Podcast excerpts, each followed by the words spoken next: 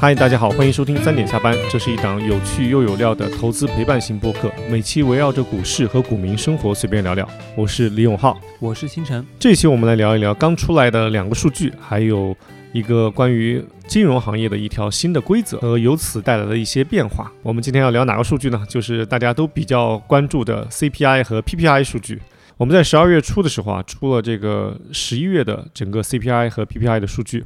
CPI 就是这个消费价格指数嘛，就是我们最直观、最简单的理解这个物价的上涨和下跌的一个变化。诶，这个十一月份呢，它的总体来看啊，无论是从环比还是同比，都是下降了零点五个 percent，就是零点五个百分点。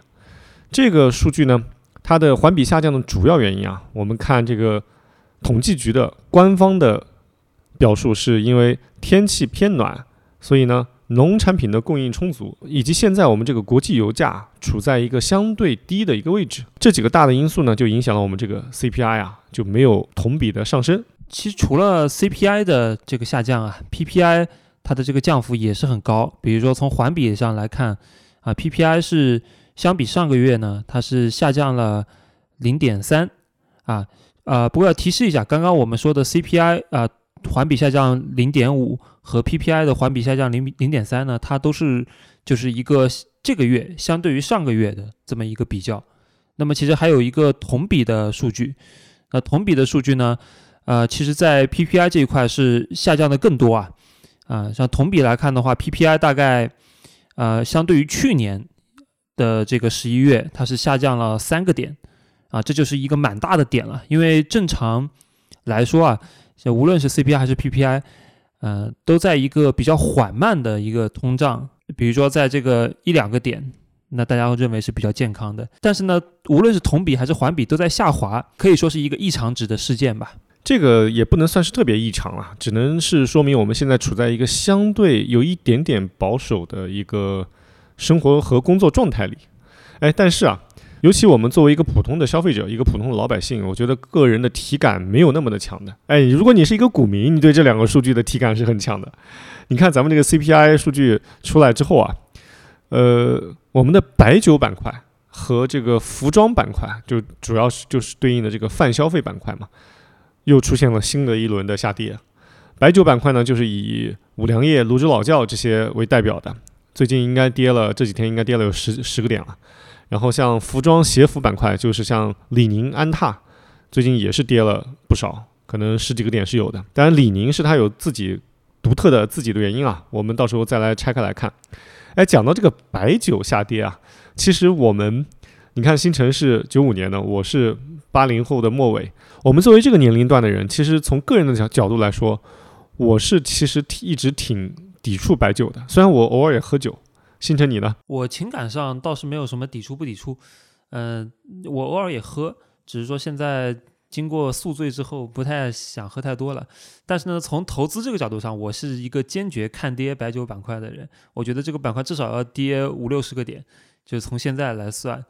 啊，因为它历史上涨太多了呀，它是一个过去十年涨了十倍的板块。那这里面有巨大的获利盘，而且呢，它的基本面并不能匹配上它的股价涨幅。就在我看来啊，因为呃，从白酒的呃销量的角度来讲呢，其实它一直是在缓慢萎缩的。过去呢是靠一个价格的提升来讲一个消费升级的故事，然后来支撑它的一个 EPS 往上走。但是呢，我很怀疑这个它价格能不能持续提。你说的太对了，就是价格这个事情。我我作为一个不是那么资深的一个酒精爱好者啊。啊，但轻度爱好者啊，就我对这个酒的价格感觉是非常的深恶痛绝。就是过去这些年，你就说茅台，哎，茅台它高高在上，它有特殊的历史原因和文化原因，那卖个两千八一瓶，就市场价两千八到三千一瓶，那你也就忍了。但是你其他的酒啊，也跟着这个不不停的把把价格给它提高。就比如说我们耳熟能详的各个白酒品牌，他们都在出自己的高端线，然后。一瓶酒动辄就达到了七八百这样一瓶，你知道一个饭局这几个大老爷们在一起稍微喝多一点，那那酒的钱是远远超过饭的钱的。是的，我是觉得很多酒它其实并没有那么强的高价属性，但是就是因为过去几年你所谓的消费升级这个概念，以及各个酒的品牌都在主打的推自己的高端线，就就搞得你你喝那种普通的酒就不好意思了。比如说像呃之前很有名的一款叫泸州老窖的特曲，它算是一个还不错的一个中档酒。在可能在十年前我买的时候，可能就一百多块钱，现在你市场价买都要四百多块钱了。所以对于白酒的消费者来说，目前它的消费的成本是越来越高的。但是呢，我们的总量呢又是在不断萎缩的，是因为喝酒的人其实，尤其是喝酒的年轻人，他是越来越少的。而过去这些年，它的业绩业绩增长主要是靠一个是提价，第二个呢是，我觉得算是跟经销商玩玩一种储存的游戏。总是把货发给经销商，让经销商去备货，然后把把自己的上市公司利润做得特别好，然后经销商呢也买上也买这些酒的股票，然后大家一起来来发财。但是这个游戏总有崩盘的一天，就是当你经销商存不动货的时候，那他们也不会再从品牌商那边进货了，那这个量就就销不下去了。毕竟你经销商你存了再多货，你总要把它销出去，总要把它卖出去才行啊，要不然你这个仓库也都会堆满各种。高价的白酒，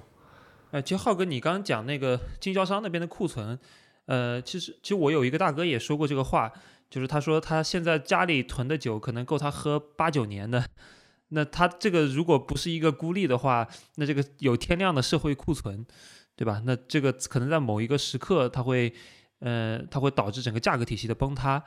啊，其事实上现在我们已经看到，除了有少数这种有信仰和特殊意义的酒能维持高价格。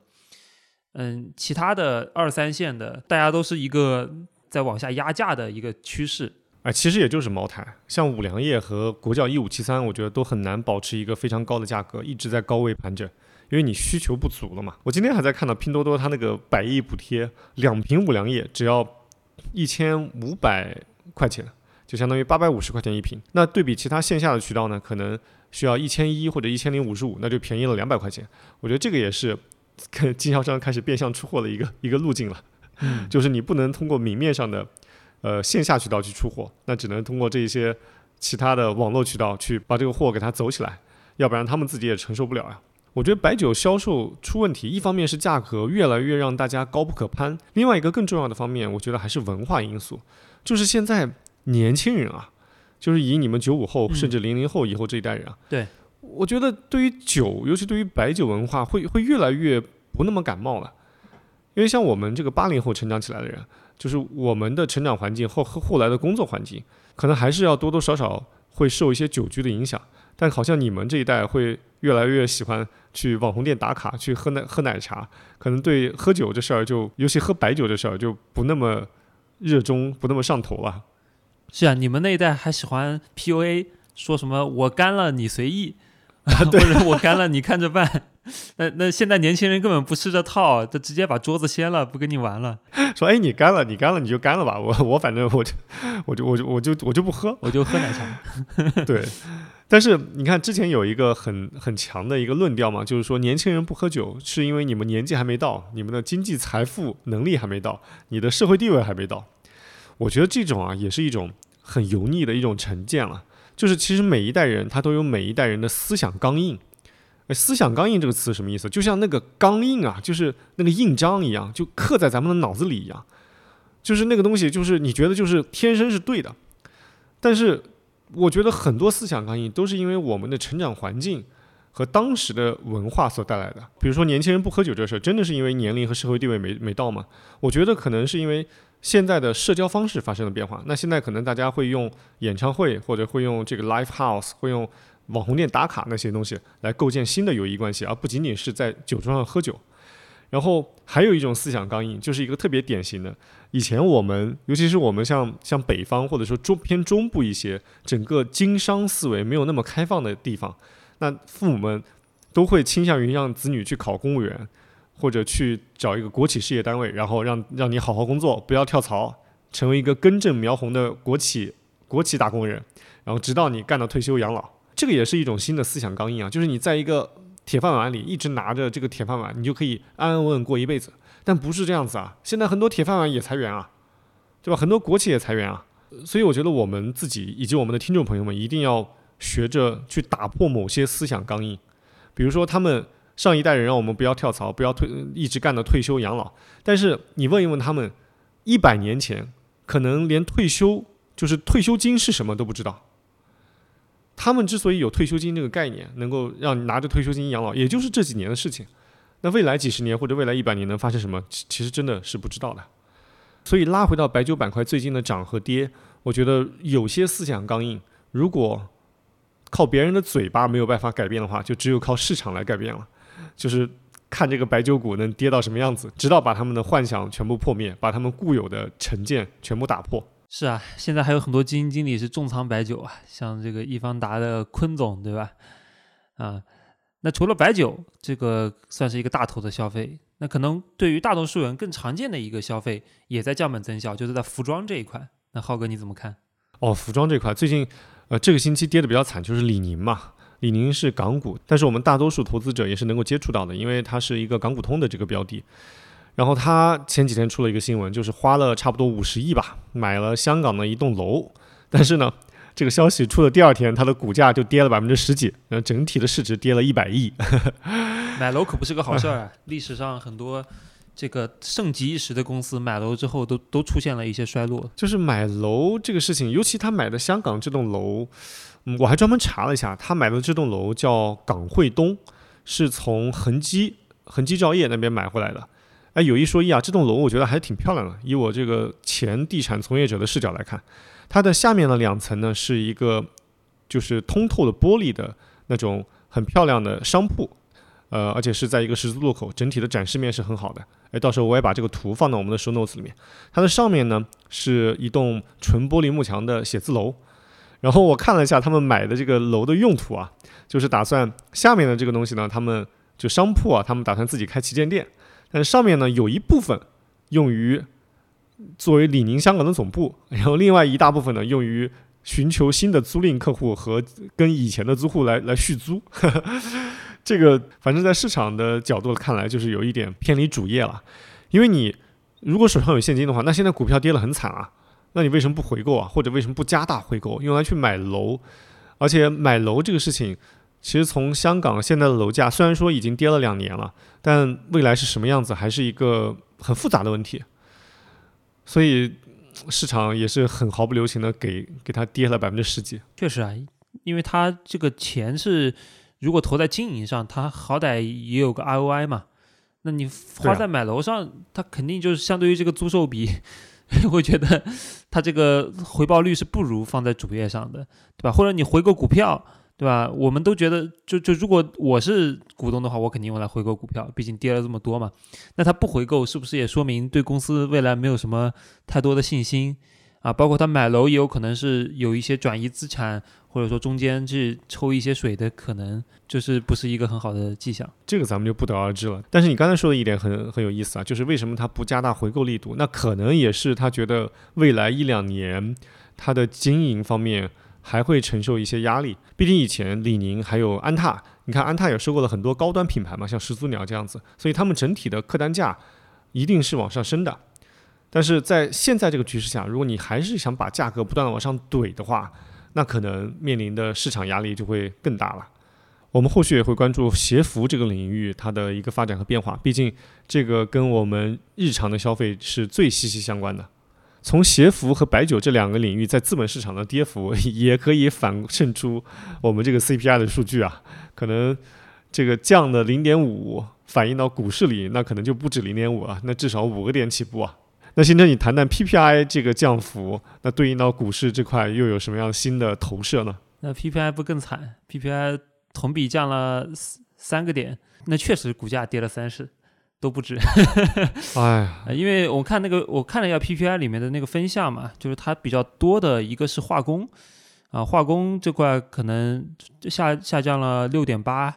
然后锂电池这块下降了十一点六，这两个是比较多的，啊，就是 A 股其实有一个很简单的道理，就是说只有你当产业链在在涨价的时候，你才能炒，就这种 To B 的东西。你在跌价的时候，你怎么涨都涨不了，就股票不可能涨。对它现在就是一个跌价的趋势嘛。比如说那个，呃，以这个投资比较多的新能源为例，对吧？隆基、通威这种光伏产业链的，或者宁德、赣锋这种锂电产业链的，他们的一个恶性竞争，我觉得是一个 PPI 持续下跌的一个元凶吧。比如说碳酸锂，碳酸锂去年底的时候还是五六十万的价格。现在已经跌到十万了。然后，光伏里面呢，大家一般看这个组件和硅料啊，组件组件去年底是两块钱每瓦，现在跌到了一块钱每瓦，就都是一这个百分之五十以上的就是腰斩起，然后甚至就会有脚踝斩啊。其实呢，你从碳酸锂和组件的两个价格，其实他们就可以理解为这个锂电和光伏两个板块的定价的锚啊。呃，那确实是完成了一个很很大的一个下坠吧。然后呢，你从那个二零二三年的一个光伏前十玩家的一个计划完成率也可以看出来，就本来呢这十家加在一起，他们都是计划二三年能够有一个翻番的业绩增长的，但最后呢只完成了百分之三十。那原因呢，就是因为整个产业链的价格在下滑，所以以至于它有一些本来想投的产能，现在达不到一个。呃，就是达不到一个预期的回报率，所以它这个产能就先就往后延了，啊，这也是在很多这制造业的投资案例中我们会看到的。然后新能源的指数呢，在这里我我很痛苦啊，因为我其实现在手上还有不少这个新能源属性的东西，啊，虽然我买的是一些比较偏小的小盘股和一些新技术的股票，但是呢，整个大的贝塔压制还是很痛苦。就是我翻了一下，新能源的指数已经跌到了零九年了。就很夸张，这已经十四年了，就是而且确实是有能源革命出现，我们看到了光伏的一个度电成本的几倍的下滑，然后看到了整个电车的一个超快的渗透，从几个点到现在接近四十个点，但是呢，它股价可能就在十几年前就已经把这个美好的预期打进去了，以至于当你真正实现的时候，它这个。居然是这么跌成了这鬼样子，从最高点下来已经接近七十个点了，而且我身边至少有十个人在新能源上面爆仓了，破产了。就是我觉得这真的是，其实是我不太能理解的。就我还对比了一下白酒，就刚才为什么我对白酒怨念这么深呢？就是你别看白酒好像最近跌挺多的，其实它它跌完之后，相对于零九年还涨了十几倍，但新能源是相对于零九年没涨，啊，就完全一样。我就觉得这个。大家同在一个世界上，但是但是悲欢各不相同啊。但我觉得白酒涨就跟我们上一期聊的商业模式是有很大关系的，因为它不需要持续的投入资本开支，而我们刚才提到的新能源这个行业，那不停的要往往里面砸钱，去研发新技术，去购买设备，然后去购买原材料。白酒就没有这些问题。你说的这个东西在这些年被 pricing，所以导致白酒涨得多，新能源跌得多，但可能它又过度被 pricing 了。就这个，我觉得也不好说。就是，反正我个人观念还是说，没有就是说哪些股票是不能买的。你只要跌得足够便宜都可以买，或者说只要有逻辑好都可以买。哎，你那些爆仓的朋友啊，我首先表达一些。悲伤对他们，我觉得爆仓真的是让人太难受了。你也经历过吗？但我想，我没有经历过，我没有经历过爆仓，但是我只是经历过亏损。我觉得我我的风险控制还是 OK 的。爆仓这个事情我是承受不起的。哎，他们爆仓是因为买了新能源的股票，还是去搞了碳酸锂啊？那碳酸锂爆仓，我觉得太可以理解了。碳酸锂最近的价格真是暴涨暴跌。啊，都他们还是买股票的。我不太认识期货圈的人，我觉得期货圈的人太可怕了。就期货圈的人，可能十个有九个都。都爆过仓，对，就你你没有爆过仓，你都不好意思跟别人打招呼，你就你无法成为一个大佬，是不是？对 对，都有各种爆仓的经历。哎，谈到期货圈，我之前也是一个蛮有实力的一个大哥跟我讲，他说他始终觉得这个期货圈是有有一种神秘力量的，他就会杀完多头杀空头哦，反复收割，好像是这样的，就是直到你把所有的多头都杀光之后，他才能赚。你看前段时间那个碳酸锂是不是一直跌一直跌，然后突然有一天最后几分钟就拉拉涨停了？对，当然那个消息说是什么，呃，我也我也忘记具体什么消息了。但但你说这个消息是谁谁来释放的，或者从何而起的？但就是有一些资金能够配合这个消息，然后给它涨起来。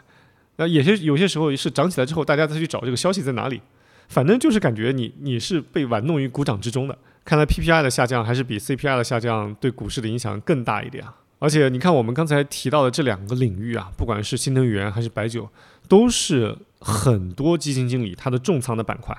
那白酒就不用说了嘛，新能源也是过去几年最火热的板块。所以我觉得今年大多数基金经理们可能净值也不太好看吧。是啊，我我看那个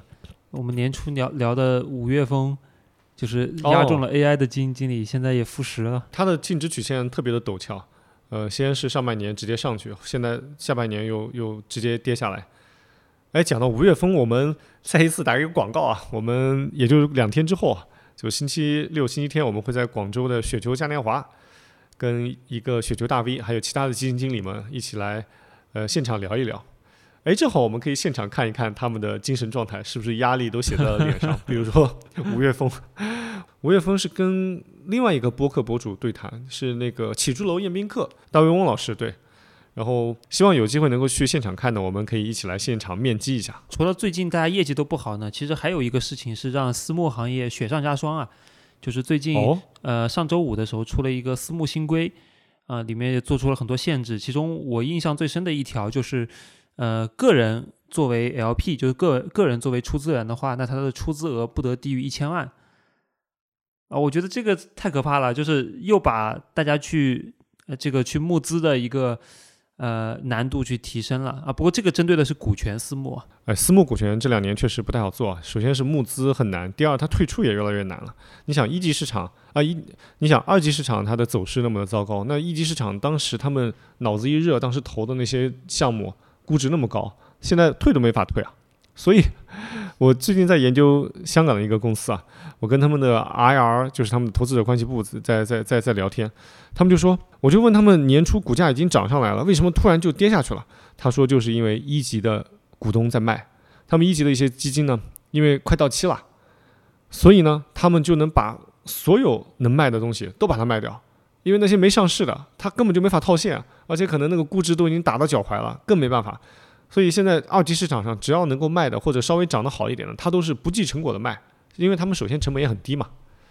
所以这个呢，也是给我们二级市场造成了一些压力。有一些股票可能涨起来了，直接被砸下去，那趋势也就走破了。跟大家说一个小技巧啊，因为我也经历过公司从 IPO、股东解禁，然后到后面的呃一些运作的，就是。呃，很多时候啊，真的二级市场想发动一波行情，他一般会希望看到一级市场的股东砸完了。就这个时候呢，你你不会遇到一个就是一个持续抛售的主体，因为如果你的你的筹码已已经从已经从一级都抛给了二级，那那那散户，就算你抛给的是散户，但散户的这个节奏也是他他们的习惯也是你可以去把控的。就是这样的话，你去往上拉的时候，你大概知道抛压是怎么样一个水平，对，所以说这就是为什么呢？很多很多，呃，大的基金要建仓啊，其实他是希望等到这个叫上市前的股东叫小飞都解禁了，而且解禁之后呢，而且要看在股东列表上看他们已经减的差不多了，这个时候他再慢慢收集筹码。啊，这是一个个人的小经验啊，就是真的是拉升的时候，你要碰到有一个一级市场股东，啪一下全都给你，还是挺蛋疼的。让我想起了前面我们那期北交所，不是一个大股东想减持，减持了半年，只只减持了多少钱？几几百万是吧？一万，一一点五万啊。呃，哎，私募最近出了一个新规，我看公募好像最近也有一些新的变化、新的规则出来。啊，对，公募的变化呢，其实跟我们每一个人都更加息息相关一点。啊，那主要就是公募推行的一个降费降佣的改革。呃，原来呢，就我们买公一个公募基金，它其实会有很多费用，比如说管理费、托管费、销售服务费、认购费、申购费、赎回费，还有一些隐形的费用，比如说客户维护费和这个股票交易的佣金，对吧？其实你 是想象不到，你买了一个公募基金，里面有多少道手在从你身上开油，对吧？然后呢，咱们就说一个最名牌的，就是这个管理费，对吧？管理费呢？呃，是之前可能大部分权益类产品是在一点五，就每年收你百分之一点五，然后是今年七月八号的时候就开始这个降费的第一轮改革，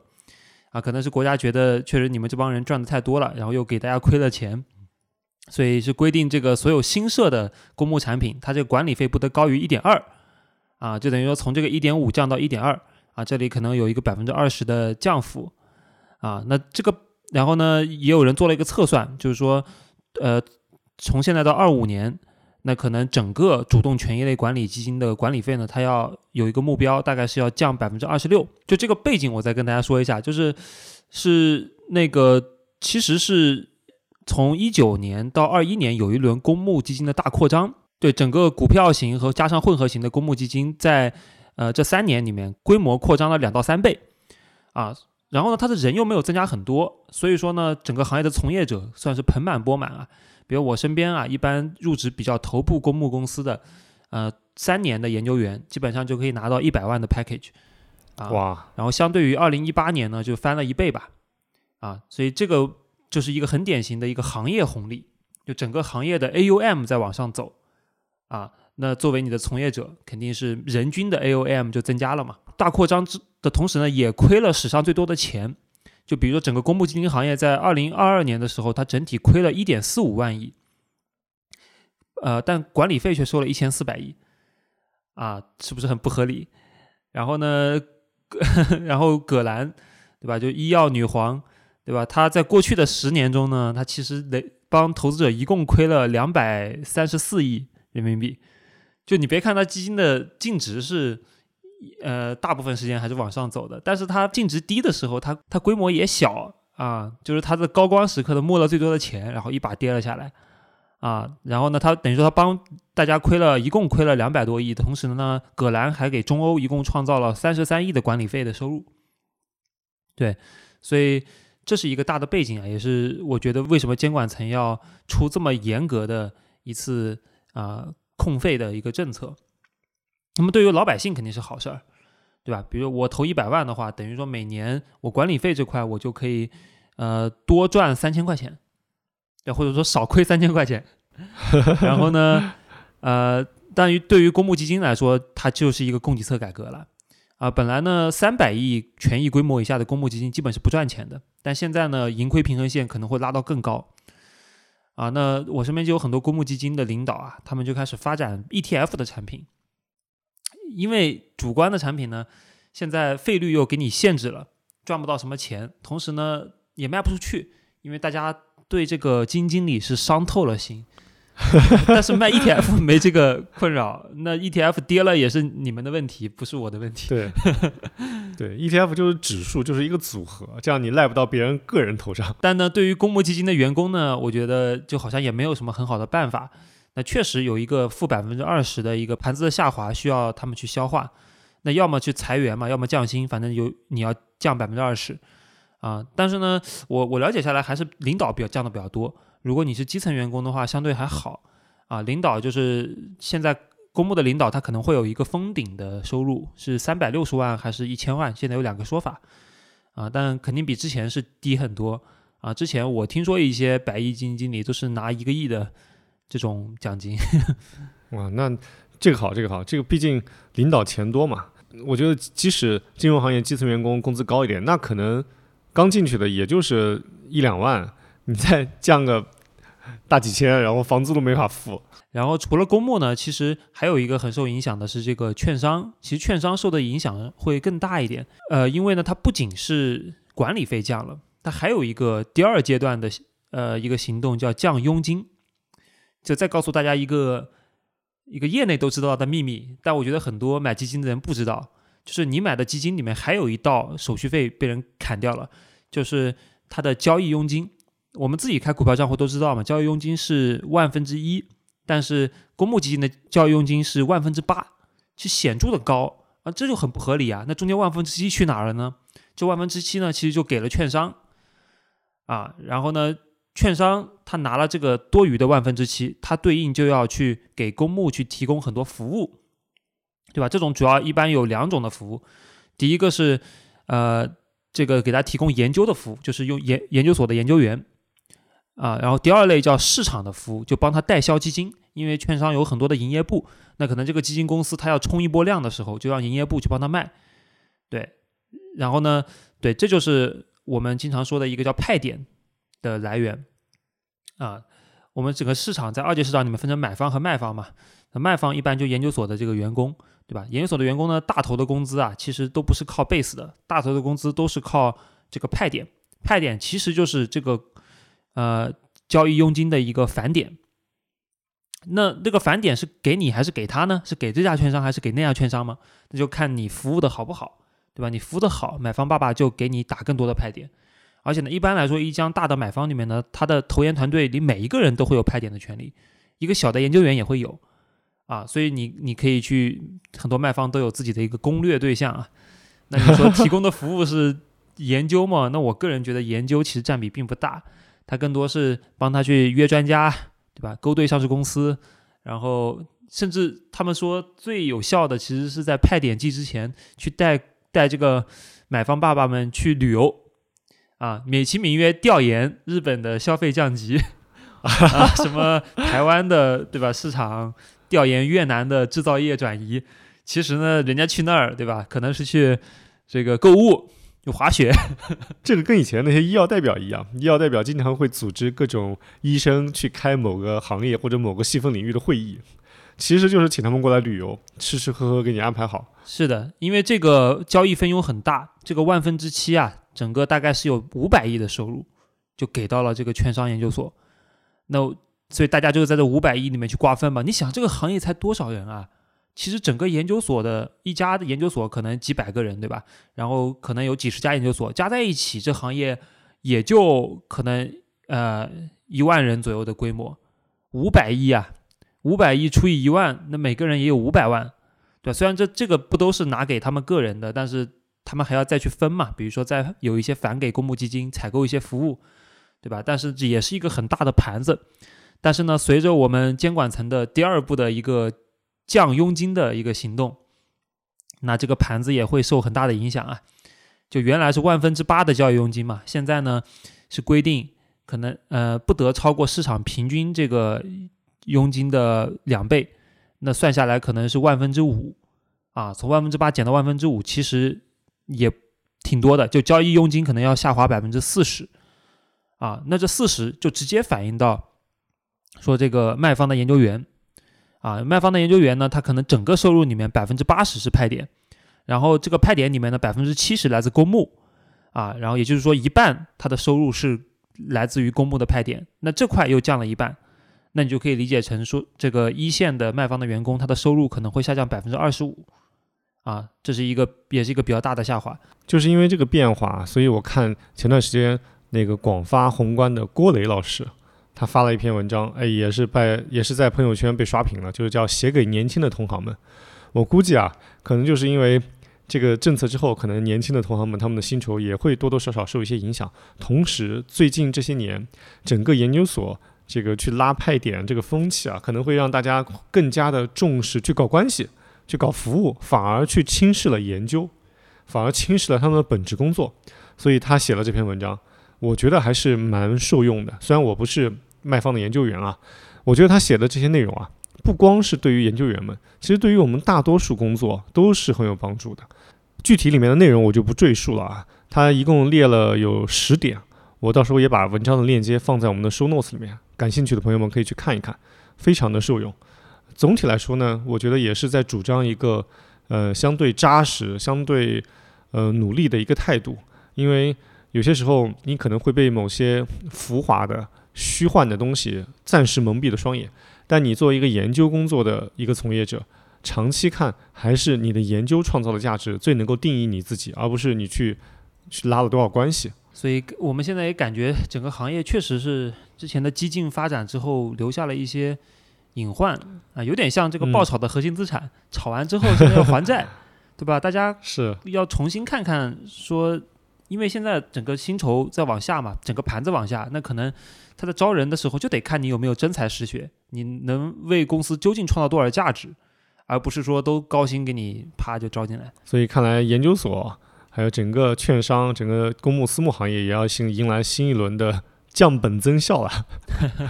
哎，当我看到你发过这个链接的时候，就是关于基金行业这个新规，我第一反应啊就是这个行业要降本增效了。就降本增效这个词，是我以前在地产行业当时听到我就头疼的词，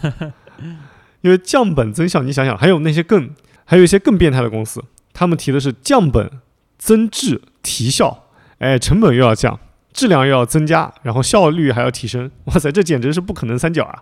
但是呢，这就是很多企业对于员工的要求。我反正是一听到降本增效，我就觉得这个大事不妙啊，就是要糟糕，因为你想。降本增效，它降本首先最直观的成本就是人员成本嘛。那人员成本其实就关乎我们每个人的工资和奖金。反正我记得我当年从地产公司就上一家 上上家地产公司离开的时候，已经提叫冻薪这个词了，就把薪资冻结。啊，前几天我跟一个还在上上家公司工作的同事聊天，我说：“哎，这动心动了多少年了？有没有什么变化？”他说：“啊，他说有变化。”我说：“可以涨了吗？他说不，以前是动心，现在是降薪，直接就降了。哇！他可能明面不跟你降，但是把奖金给你降了一些。哇！所以这个东西只要一提到降本增效，我觉得我们作为普通人肯定会受影响了。即使我们不是这个降本增效这个行业里的直接受关联的人啊，那我们作为一个普通的股民或者作为投资者，听到降本增效这个这个词啊，也要非常小心。就不管是哪个行业，只要他一提降本增效，那我觉得他的股票咱们就要谨慎了，最好 要买的时候要好好的盘算盘算了。你看这两年主打降本增效的一个最显著的行业就是互联网。对，像腾讯啊，或者其他的一些大厂，他们都在可能有一些这方面的动作，所以这些人员节省下来的开支，那最直观的就是变成了财务报表上的利润。但是这种利润出来，市场大多数时候是不认账的，对吧？对你通过节约开支获得的利润，大家是不认账的。就像你可能买股票的时候，通过你账上的理财获得的一些收益，那大家是不认账的，大家可能更看的是你的主营业务。所以，即使你到时候财报出来有一个很漂亮的利润，那大家可能也不会很积极的去买入。其实，我觉得资本市场是一个特别势利眼的市场。那大家看的是什么呢？大家看的是你的增长。就最好的情况当然是你增收又增利。那如果出现那种利营收增长，然后利润暴涨的，就我们的俗话叫净利润断层的这种公司，那肯定是最喜欢的。前段时间就是那个拼多多。在在美股是不是涨得很猛？哇，那就是所谓的净利润断层，就所有的利润都超出大家的预期。这种呢，大家都非常喜欢。但如果你没有这些，你只通过节约开支，市场是不认的。哎，就像咱们一个家庭啊，或者一个个人，你通过节衣缩食，不断的降低自己的生活品质，来存下一些钱，让自己处在一个相对安全的财务状况之下，这个呢也是可以的。但是呢，你你那种生活状态啊，那种昂扬的向上的感觉。或者给别人展示出来的感觉，还是不如你以前这个呃行业或者工作一直在往上走，工资一年涨一一两次，那个时候你可能也会更大胆的去一些高级餐厅去消费，然后去买一些新的东西。那可能你那时候省不下钱，你也不想省钱，但你觉得明年钱会更多，那种状态对应到我们的股市里，可能是大家更希望看到的。其实，呃，我看到像快手就是一个案例嘛，快手是通过降本增效。呃，陈一笑搞的那个动作来实现盈利了，但市场也并没有什么反应。嗯，我觉得资本市场也其实很聪明的，就是因为他觉得你通过降本增效、裁员换得的利润，它是短期的利润，但长期来看呢，一定是你招最优秀的人才，你去研发这个最黑的科技，就这个它是能打开你真正的股价想象空间的东西，它是一个更长期的东西。啊，然后你刚刚举那个家庭的例子，我觉得也很好玩儿，就是确实啊，我觉得也在反思，我说自己也不能那么抠，或者说对自己生活过于降本，因为这个的话会给人一种感觉，就是你对未来没有信心。那那你在跟别人合作事情的时候，对吧？你这种精神面貌可能就没有那么昂扬，所以有时候该花就得花。对吧？尤其是我对于这种核心改善生活质量的，比如说像床垫，或者说有一些人靠衣装。就我说我的意思，衣装也不用都追求大牌子，但是这个衣装它一定得整洁，得有质感，自己得舒服。哦，你刚才提到床垫，我下意识的想到，哎，我们下面是不是应该接一个床垫的广告，去 掐一个床垫的饭？欢迎广告主来联系我们。是的，是的。虽然我们是一档围绕股票和投资的节目，但是我们也是跟生活紧密相关的。